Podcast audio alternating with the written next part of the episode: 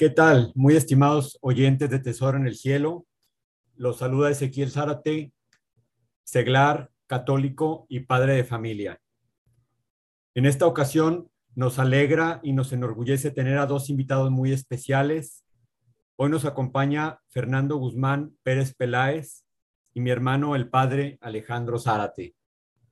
Buenas tardes. Buenas. Fernando Guzmán es un incansable líder social y un político con una enorme trayectoria en el terreno social y de la vida pública de Jalisco. Les comparto los aspectos más relevantes de su trayectoria.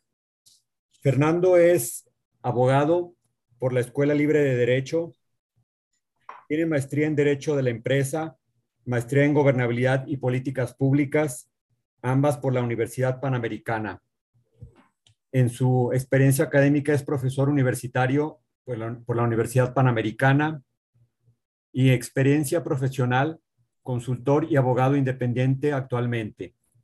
En sus actividades políticas, presidente de la Fundación Miguel Palomar y Vizcarra, candidato por el PAN para gobernador de Jalisco en el periodo 2013-2018, secretario general del gobierno de Jalisco en dos ocasiones diputado federal y dos veces diputado local para las legislaturas de Jalisco.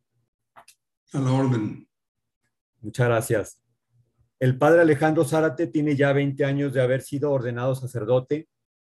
Tiene estudios de licenciatura en filosofía y licenciatura en teología por la Universidad Regina Apostolorum en Roma, Italia, y maestría en bioética por la misma universidad. Tiene una amplia trayectoria en trabajo apostólico con jóvenes y grupos de padres de familia y es asesor de la Universidad UNID en Tepatitlán. La orden también.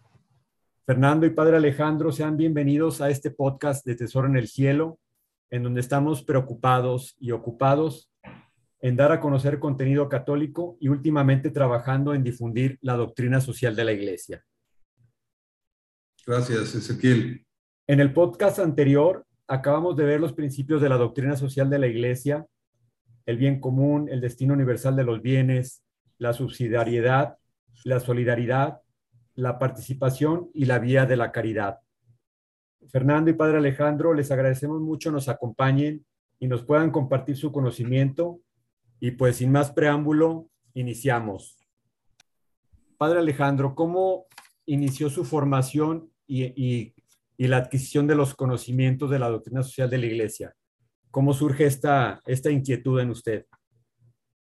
Bueno, me, me halaga que me hable de usted, mi hermano. Me puedes hablar de tú, me puedes decir Alex, padre Alex, padre Alejandro. Hay confianza también, Fernando, un buen amigo aquí de Guadalajara, al cual aprecio mucho y, y tenemos muy buenas pláticas y cafecitos, Fernando, de vez en cuando. Así es, Pater. Que orden. ¿no? Y este, el estudio de doctrina social de la iglesia lo, lo haces en teología. Es una de las últimas materias de más o menos un semestre eh, antes de la ordenación. Lo dejan así ya como que antes de que ya esté listo el arroz, que ya salga del horno, que nos formen y ordenen sacerdotes. Es una de las últimas materias para mm, entender, empaparte no solo, no solo lo que opina la, la iglesia de la sociedad, sino más bien cuál es el fundamento de la misma, porque muchos dicen, no, que la iglesia se encargue solamente de lo espiritual. Pues si fuéramos ángeles y si fuéramos personas solamente de almas, pues nos encargaríamos solamente de lo espiritual. Como somos seres humanos, vivimos en sociedad, eh, estamos en un país que, que tiene todo ese conjunto social, político, la iglesia se preocupa de todo, su 360. De tal manera que mm, ahí nos iniciamos en doctrina social de la iglesia para conocer eh, los países, los gobiernos mundiales en cada región, todo eso, y específicamente al país donde somos enviados. En este caso, a mí me tocó empezar España eh, y posteriormente aquí en México. Entonces, más o menos esos son los, los estudios que, he llevado de doctrina social en teología y ya después actualizaciones ya en cada país, en cada estado. te vas metiendo un poquitín en las entrañas del pueblo, de la sociedad, para no solamente conocerlas en la teoría, lo que estudiaste allá en Roma y te ponían tu calificación, principios, sino también en, su vivencia problemática y, todo eso. Eso es más o menos ahí la, la trayectoria de mis estudios de doctrina social de la Iglesia. Perfecto, muchas gracias, Padre Alex. Eh, Fernando, ¿hubo algún evento que haya marcado tu vida? Eh, ¿Cómo te diste cuenta que tenías que participar en el servicio público? ¿Qué fue lo que te inspiró? Mira, Ezequiel, yo tuve un profundo llamado sobre la justicia. Desde joven, desde muy joven, tenía un sentimiento especial por la justicia que pues eh, no es otra cosa que lo que ya decía un piano, darle a cada quien lo suyo, lo que le toca a cada persona. Y justamente los principios de la doctrina social de la Iglesia, el primero de ellos es la dignidad de la persona humana. Cada persona es única, irrepetible, libre, tiene eh, inteligencia para conocer la, la, realidad, la verdad, y tus leyes, leer adentro de las cosas, tiene eh, libertad para decidir por sí mismo, eh, de acuerdo a su inteligencia, las opciones que tiene de vida eh, y tiene esa voluntad para poder tomar estas decisiones y responsabilidad que viene de responder o dar cuenta de las decisiones que se toman con esa libertad a la fuerza de la voluntad y a la luz de la inteligencia. Y bueno, eh, la justicia pues es una, una, un llamado para mí en particular y ahí inició mi, mi motivación a participar, primero como abogado y también en paralelo desde joven en temas de búsqueda de, justicia y bien común. Perfecto, excelente. Es la esencia de la, la, base de la doctrina social de la iglesia, la dignidad humana, que es el valor de las personas intrínseco, que no es el valor que le damos por el uso, sino por el valor que tienen en sí mismas. Excelente, Fernando, muchas gracias. Eh, padre Alejandro, eh, ¿cómo puedes lograr un ambiente, en un ambiente tan hostil, influir para poner en práctica estos principios de la doctrina social de la iglesia, cuando las cosas son más bien en contra y vamos como cuesta arriba, como en contracorriente, ¿cómo, cómo lo puedes lograr poner en práctica ya en hechos? Claro. Eh, yo creo que, mira, este, parte todo de dentro, como decía Fernando, del corazón del hombre, de ese intus leyeres, saber leer desde dentro, este, desde el corazón del hombre. A mí me ha tocado eh, trabajo misionero de campo, Veracruz, Toluca, Oaxaca, eh, muchos lugares, este, donde vas conociendo a las personas eh, ya en su, en su propio hábitat. Y, todo parte de dentro, del corazón de las personas. Y aunque sea un, un ambiente hostil, este, el que estamos viviendo por varios factores exterior, el corazón del hombre es muy libre, eh, tanto en lo que está pensando, viviendo y tratando de amar.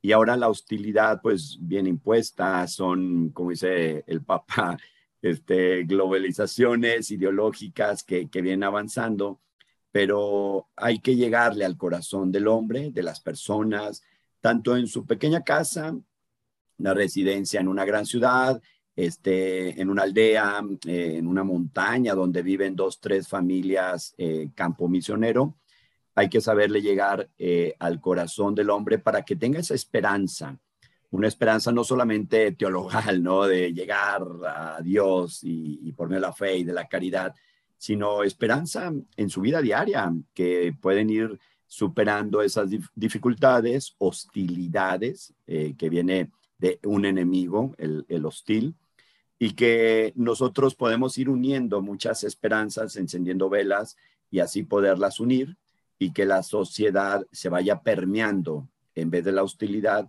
ir este, haciendo ese conjunto, ese tejido, ese tejido, pero que parte, parte del corazón humano. Si no le llegas al corazón humano, a la persona, con su dignidad y autenticidad, y posteriormente mm, a su mente, lo que tenemos que ir este, trabajando, eh, no, no vamos a, formar un, tejido social así importante.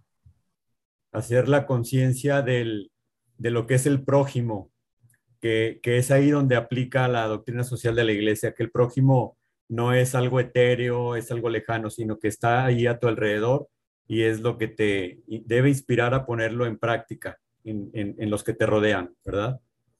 Claro, que somos hermanos, somos familia, este, y, evitar las rivalidades, las hostilidades que a veces ficticiamente nos quieren meter y, que, son barreras más, un poco más ideológicas que, que reales.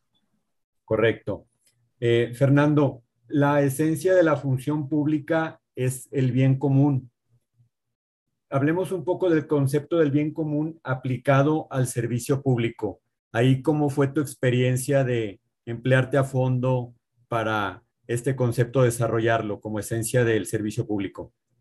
Sí, con mucho gusto, Ezequiel. Bueno, yo diría que al bien común estamos llamados todos, todas las personas, eh, cualesquiera que sea su circunstancia, porque todos podemos contribuir o podemos actuar en contra del bien común, porque el bien común es precisamente ese conjunto de condiciones eh, materiales eh, y, también trascendentes que permiten a la persona desarrollarse y alcanzar su fin último.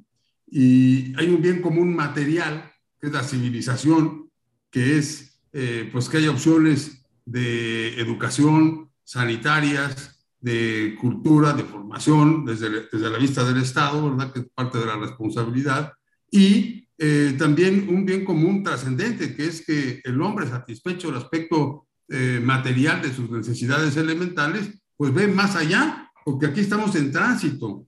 Los católicos tenemos claro que eh, esta no es nuestro, nuestro hogar, este mundo es, es transitorio. Vamos camino a la casa del Padre, donde está la patria celestial y donde encontraremos plenitud, alegría y, perfección.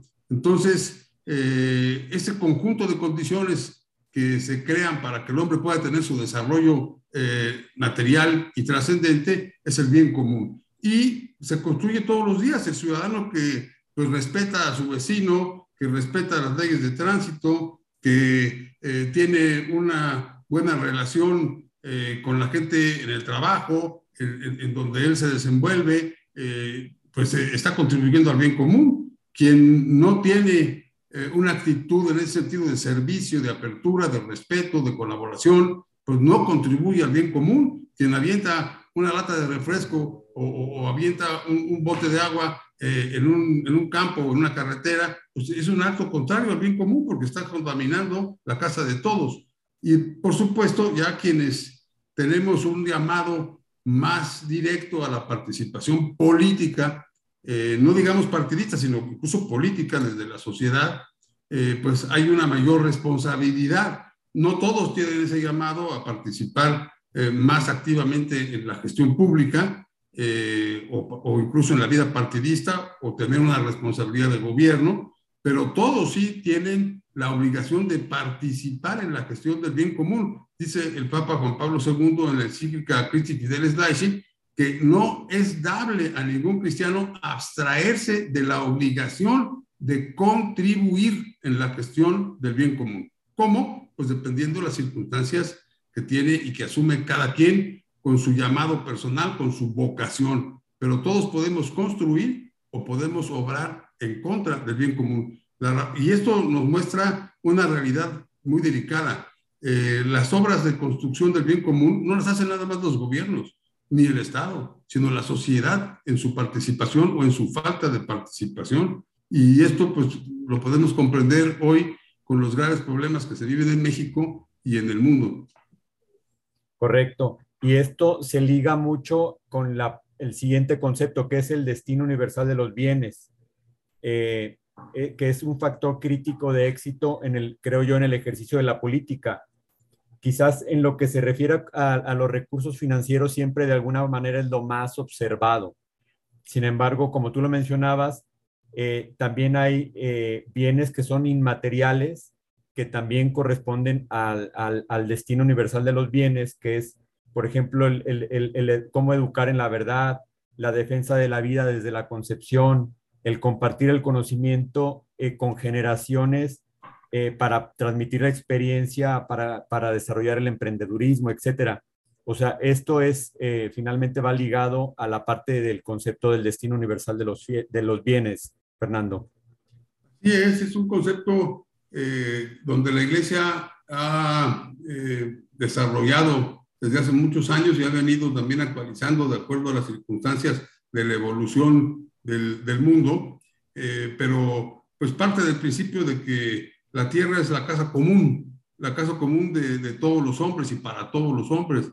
Y, bueno, Dios pone, nos dice el Génesis, al hombre como el rey de la creación al centro y lo pone para, como para ser señor de esa, de esa creación, pero para administrarla para todos sus hermanos, porque todos somos hijos de Dios eh, y, en ese sentido tenemos la responsabilidad de cuidarla. Y, bueno, pues lamentablemente vemos hoy todos los problemas que se viven en el entorno ecológico, donde ha habido una gravísima irresponsabilidad y hay un deterioro terrible de nuestro planeta. Eh, cuando estamos hablando de los derechos de los animales, pero hay un, una falta de responsabilidad en el cuidado de la casa común. Eh, hay por un lado avances y evoluciones muy interesantes, pero por otro lado retrocesos brutales cuando se protegen los huevos de la tortuga, eh, porque de ahí nacen tortugas, pero se persigue y se reprime y se violenta la vida humana y se autorizan leyes en contra de la vida, eh, atacando a los más inocentes que ya viven en el seno materno y que ahí se ven amenazados. Nuestro país está viviendo ahí una terrible ola de ataques. Esta semana nada más, eh, pues acaba de aprobar el aborto hoy en Baja California, después de varias embestidas y presiones en Veracruz, y, y es de todos los días un embate constante en contra de la vida humana. Y esta es parte de la responsabilidad que tenemos todos, no nada más los políticos, sino todos los cristianos y hombres de buena voluntad, de hacer lo que esté a nuestro alcance para cuidar la casa común. ¿Y qué esa, esa casa común, por qué hay que cuidarla? Pues porque eh, es la casa de la persona humana, de los hijos de Dios, en tanto estamos en tránsito a esa patria celestial. Y por eso también, pues el principio del destino universal de los bienes, de la hipoteca social de los bienes, no se puede, eh, lo que los romanos tenían, hablaban del derecho del jus usendi, frendi y abutendi, pueden abusar el propietario de sus bienes y destruirlos. eso es una grave irresponsabilidad. Los bienes están hechos para compartirse, para usarse adecuadamente, y esto no lo enseña la doctrina social de la Iglesia. Correcto. Eh, el concepto de la subsidiariedad, Fernando, hoy en día eh, tan pretendidamente confundida por los gobiernos, principalmente en Latinoamérica, que solo pro promueven programas asistencialistas y clientelares. Eh, ¿Qué hechos concretos se pueden implementar en ese sentido en los gobiernos? Hablando de la subsidiariedad. Sí, mira, tocas un, un punto muy importante, Ezequiel. Creo que la, la, subsidiariedad para, hay muchas definiciones, pero a mí la que más me gusta en el terreno eh, político quizás no la dio, no está en los cuadernos o en los análisis formales de las encíclicas de la doctrina social de la iglesia, pero la dio un hombre que la aplicó eh, con mucho, que fue Manuel Cloutier, y que decía, eh, tanta sociedad como sea posible, tanto, tanto Estado como sea indispensable. ¿Eso qué quiere decir? Que la sociedad que está arriba, el, gobierno, el Estado, debe auxiliar subsidiariamente, apoyar a quienes están abajo en una situación de mayor vulnerabilidad o de mayor necesidad para incorporarlos a la posibilidad de un desarrollo mayor, de una mejor educación, salud, conocimiento, etcétera. Entonces, bueno, e, ese principio subsidiario implica que eh, quienes tienen una responsabilidad pública, los gobiernos, las políticas públicas, se hagan para que la gente crezca, no nada más para que se les eh, dé algún subsidio o algún apoyo económico eh, que, que, deje a un lado el esfuerzo, porque no se puede lograr nada en la vida sin esfuerzo, sin trabajo, sin compromiso. Y, y bueno, hay muchos gobiernos populistas que efectivamente, pues simplemente dan eh, obsequios y no ayudan a la gente a que pueda desarrollarse y por sí misma ser señor de su propio destino, que eso es lo que todos estamos llamados a hacer. Eh, pero hoy, pues es pan de cada día, no solo en los gobiernos populistas de América, sino incluso más allá. Y, es una gran responsabilidad de acuerdo a la doctrina social de la Iglesia, pues aplicar esa subsidiariedad, que es eso, eh, que no haya una intervención eh, del Estado eh, indebida, sino justamente para poner las políticas públicas, los cauces que permitan que la gente crezca, que pueda encontrar un trabajo, una alternativa para desarrollarse por sí misma. Y ese es un gran reto. ha sido siempre, y hoy, hoy sin duda mucho más. Claro, salir de esa condición de vulnerabilidad y estar en una condición ya de prosperidad o de progreso y no, no quedarse atados ahí, no quedarse estancados en esa condición de vulnerabilidad, sino que salgan adelante y que incluso tengan esa capacidad de aplicar ese mismo concepto con otros, pero ya habiendo salido de esa situación. Y ahí, bueno, yo destacaría, si me permites, dos, dos eh, vías paralelas que me parecen fundamentales. Una es la educación y otra es la salud, porque son dos eh, eh, necesidades humanas fundamentales. Si, si la gente no tiene acceso a un mínimo de apoyo sanitario, pues no va a tener acceso a nada más. Y si no tiene acceso a, la educación, pues no puede crecer, no puede desarrollar sus talentos. Eh, creo que las políticas públicas de educación y de salud son fundamentales en cualquier estado y ahí la doctrina social de la iglesia debe acercar con una visión evangélica alternativas concretas, que eso le toca a los políticos, porque la iglesia no plantea por sí misma eh, políticas públicas, sino le toca desarrollarlas a quienes tienen esas responsabilidades de los cargos públicos o incluso también desde la sociedad proponiendo para que tengamos eh, pues mejores condiciones para todos. Correcto, correcto. Eh, padre Alejandro, Hoy en día uno de los males en la sociedad es la apatía. La doctrina social de la Iglesia nos propone como medida para combatirla a la participación. ¿Cómo enfrentar este reto y hacer que las personas participen, por lo menos que hagamos algo, al menos en la junta de vecinos, en la colonia que vivimos, o que participemos, pero que dejemos la apatía de lado? Sí, muy buena, muy buena pregunta, porque a veces pensamos en grandes soluciones, a veces pensamos en grandes presupuestos. A Fernando que le tocó eh, ya activamente en dos exenios, pues el trabajo diario, ¿no? De un, todo un estado y, tan importante como el de Jalisco, eh, no, es, no es el resultado de grandes acciones, sino como les decía en la primera intervención, es del corazón de la persona humana. Y hoy por hoy vivimos en una sociedad, yo le llamo anestesiada. Eh, ¿Qué es eso? Que cuando anestesias a, una persona, pues es para que se reduzcan sus facultades y puedas intervenir sin que la persona pueda reaccionar, no solamente que no le duela, sino que no reaccione. Un, médico que hace una intervención delicada puede ser anestesia parcial, o anestesia completa, ¿no? Cuando nos meten ahí a la plancha para, pues, para una intervención, ¿no? Y lo contrario de anestesia es kinestesia. O sea, una anestesia es el que no te duele, no sientes y no puedes, no puedes reaccionar. Hasta ya después de la operación, pues sales de la anestesia y, y ya más o menos, ay, me dolió y tal, y salió bien la operación, bendito Dios, ¿no? Eh, vivimos en una sociedad anestesiada, anestésica. ¿Y este, por qué está anestesiada? Por un exceso de materialismo, eh, porque el hedonismo está tomando mucho, eh, es preponderante el hedonismo, los placeres, la familia pues ya no entra en esa dinámica donde es eh, trabajar, cuidar a los hijos, formarlos, participar, sino que ya la familia son archipiélagos, este, independientes, autónomos, cada quien con sus propias satisfacciones, pero anestesiados de la sensibilidad de los demás. De tal manera que eh, esa anestesia em, te, da como resultado eh, la pasividad. Súmale a ese problema de, de, la pasividad y, oye, pues nadie participa, nadie viene a recoger basura, este, nadie va de misiones, todo el mundo pretextos para el retiro, todo el mundo así, como que va, va formándose una, una pasividad, pero increciendo, que es producto de esa anestesia.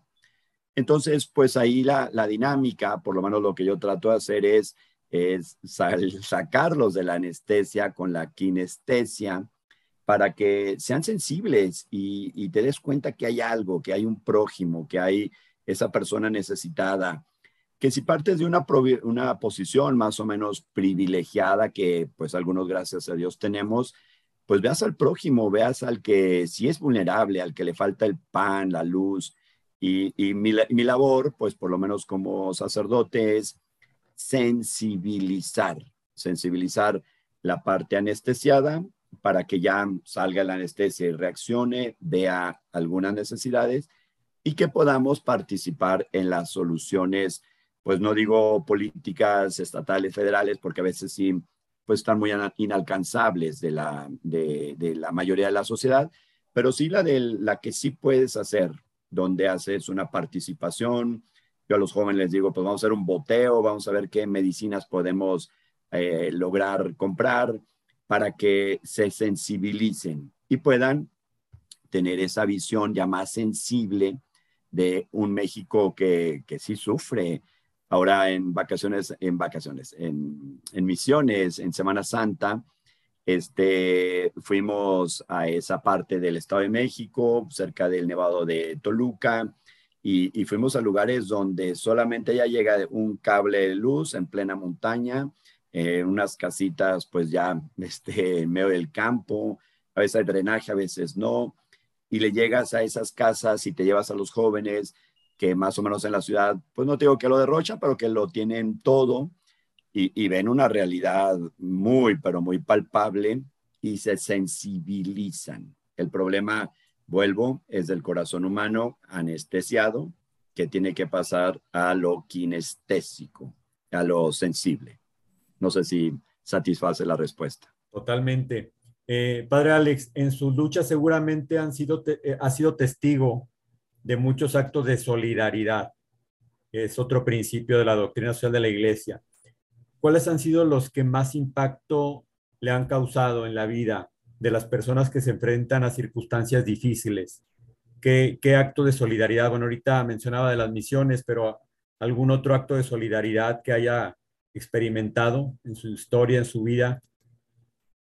Hay, hay de cada día, de cada día de personas eh, esos sí son los héroes o superhéroes, ¿no? No los de Marvel, los que andan ahí más o menos disfrazados. Estos no tienen ningún disfraz. Eh, estos son mexicanos y gente, yo creo que de todo el mundo, que son superhéroes sin disfraz, yo les llamo. Y, personas que, pues a mí me ha tocado de todo, ¿no? Por mi condición de sacerdote, eh, pues debo estar desde la chocita, sentado en un bote, atendiendo a don Fulgencio, que está enfermo y que lo cuida la abuelita y que tiene que hacer unos eh, esfuerzos enormes de ir en camión y luego este, caminando y conseguir esto y regresar para darle esa medicina y, que son esfuerzos heroicos, ¿no? Esfuerzos muy bonitos de, de sacrificios verdaderamente, ya no digo parámetros humanos, a veces sobrehumanos. Y son muchos, son muchos los, los casos, el día a día. Yo creo que mm, tanto en México como en todos los países, yo creo hay más buenas noticias. Hay personas que hacen actos verdaderamente heroicos para poder llevar el pan a sus casas, atender a sus enfermos, eh, mm, pues salir de una situación muy precaria y que podemos eh, nosotros también eh, evidenciarlos, ayudarles, ser solidarios y sobre todo pues que sean las, buenas noticias para, pues para todo México, ¿no? Que, que a veces nos invaden las malas noticias. Claro, hay que ser objetivos, bien informados, como lo que nos dice Fernando, que de esa lucha de ariete, que el mal no para, como el aborto en varios estados, eh, pero también hay, hay actos también muy positivos y muy, muy heroicos. Perfecto. Eh, Fernando, la vía de la caridad, que es la expresión suprema y universal de la ética social. ¿Cómo entender este principio sin que se confunda con una labor social de un grupo para ayudar a los menos favorecidos, sino como la fuente y fundamento de la justicia y de la libertad? Bueno, esa es una, una pregunta que va al aspecto medular justamente de la doctrina social, ¿no?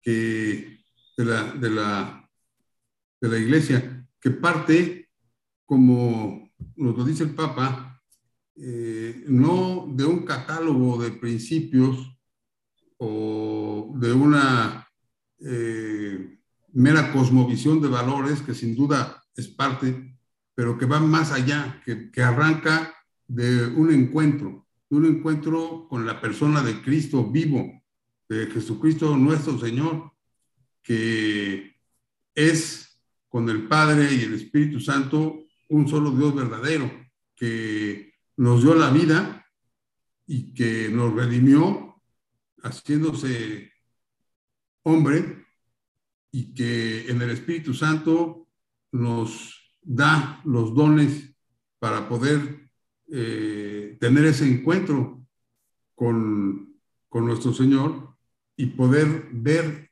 en el rostro de nuestros hermanos a Jesús.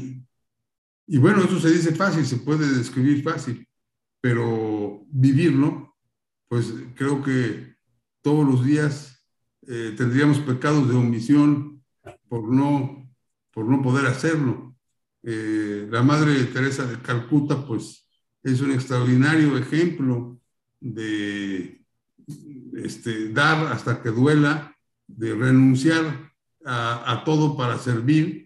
Y bueno, los distintos santos, todos los santos de, la iglesia, pues son un ejemplo de distintas eh, vocaciones y particularidades de servicio, de entrega, de, de tener pues ese encuentro con Jesús vivo, que es Dios, que está presente, que está en la Eucaristía, pero que está eh, actuando y a la espera de una respuesta generosa de cada uno de nosotros. Y, y que esa respuesta sea justamente del el corazón de ese amor de Jesús, no nada más algo filantrófico o, de auxilio a los necesitados. Y, y, esto mismo lleva, como mencionaba yo, al aspecto inmaterial del bien común, porque hay una eh, gran pobreza en nuestros pueblos latinoamericanos en el aspecto material, pero es peor aún la pobreza espiritual. Cuando han avanzado todas estas eh, ideologías, el ateísmo, eh, etcétera, y las personas van sin rumbo, yo he visto personas muy pobres en circunstancias muy difíciles, seguramente el padre más, pero eh, cuando tienen claro cuál es el destino al que caminamos, cuál es la patria celestial a la que vamos a llegar al fin de nuestro camino, pues finalmente el aspecto material se sobrelleva. No quiere decir eso que no sea importante, no quiere decir que no deba atenderse. Por supuesto que es una responsabilidad, pero lo más grave de los retos que hoy se tienen es que el, el mundo vive de espaldas a Dios, como si Dios no existiera. Y los temas que hoy se quieren imponer, como la ideología de género, en donde se quiere hacer que el hombre es como Dios, que el hombre puede inventarse a sí mismo, que puede pasar por encima de las leyes eh, antropológicas de su ser y que puede ser lo que no es. Esa es la mayor pobreza y esa es la, situación quizá más dramática. ¿Y cómo enfrentarla? Con la posibilidad de, llegar con un mensaje misericordioso a, a, estas personas y de transformar. Son muchos los retos y bueno, humanamente pues no, no hay ninguna manera de hacerlo. Todo es con el auxilio del Espíritu Santo que obra eh, a través de los humildes pecadores que somos todos. Claro, claro. Pues muchas gracias. Un, un mensaje breve final que nos puedan regalar, por favor, antes de terminar el podcast de hoy. Adelante, Fernando.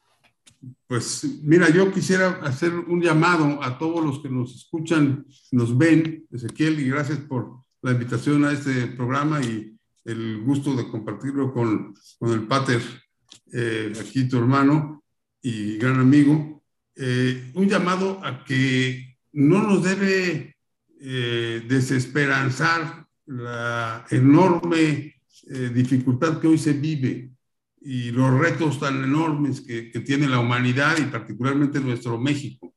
Simplemente debemos concentrarnos en lo que a cada quien nos toca, porque lo que no hace cada quien no lo va a hacer nadie más, simplemente porque cada persona es única, es irrepetible, es libre, está en el tiempo y en el espacio, en camino a la eternidad. Entonces, si Juan Pérez Ortiz deja de hacer lo que está a su alcance, poco, mucho, regular o grande, pues no va a haber alguien que lo haga, porque él es el que ocupa ese espacio y ese tiempo. Entonces, debemos tener esa conciencia para que hagamos todo lo que esté a nuestro alcance para transformar en el amor de Jesucristo este, este mundo. Ya eh, lo demás, Dios dirá, nosotros no somos, este, no podemos aspirar a más, pero no debemos olvidar que Dios pone el 99.9%, pero si nosotros no ponemos el 0.1%, no se puede. Claro, lo que nos toca. Padre Alex. Bien, pues yo añadiría solamente el volver a nuestras raíces, raíces católicas, raíces solidarias, raíces de un México también muy bien forjado, donde encontremos esas eh, raíces y seguridades, nuestra identidad como hijos de Dios, como hermanos solidarios y que podamos expresarlo en el amor, la caridad, lo espiritual, pero también en lo solidario material. Yo creo que con eso eh, podemos resumirlo. Pues muchas gracias, muchas gracias Fernando y Padre Alex eh, por compartir este conocimiento con el Auditorio de Tesoro en el Cielo. Esto es parte de la doctrina social de la Iglesia, el, compartir, la participación y el, y el que ese conocimiento se haga público como destino universal de los bienes. Les agradezco mucho eh, este espacio que nos han concedido y pues, pues muchas gracias por, por su participación. Gracias, Ezequiel. Gracias, Pater. Igualmente, gracias, brother. Y qué bueno que tienes esta iniciativa. A difundirlo, Fernando, para que lo escuche mucha gente. Pues muy bien, me, despido también de, del, del, auditorio, queridos amigos y oyentes de Tesoro en el Cielo. Muchas gracias por haber llegado al final del podcast. Síguenme en las redes sociales, estoy como Ezequiel Zara TJ y ahora con el nuevo canal de YouTube también, por favor. Y como siempre les digo, Dios te bendice, confía en Él. Gracias, nos vemos Fernando, nos vemos, Dios te bendiga. Muchas gracias. Gracias. Gracias.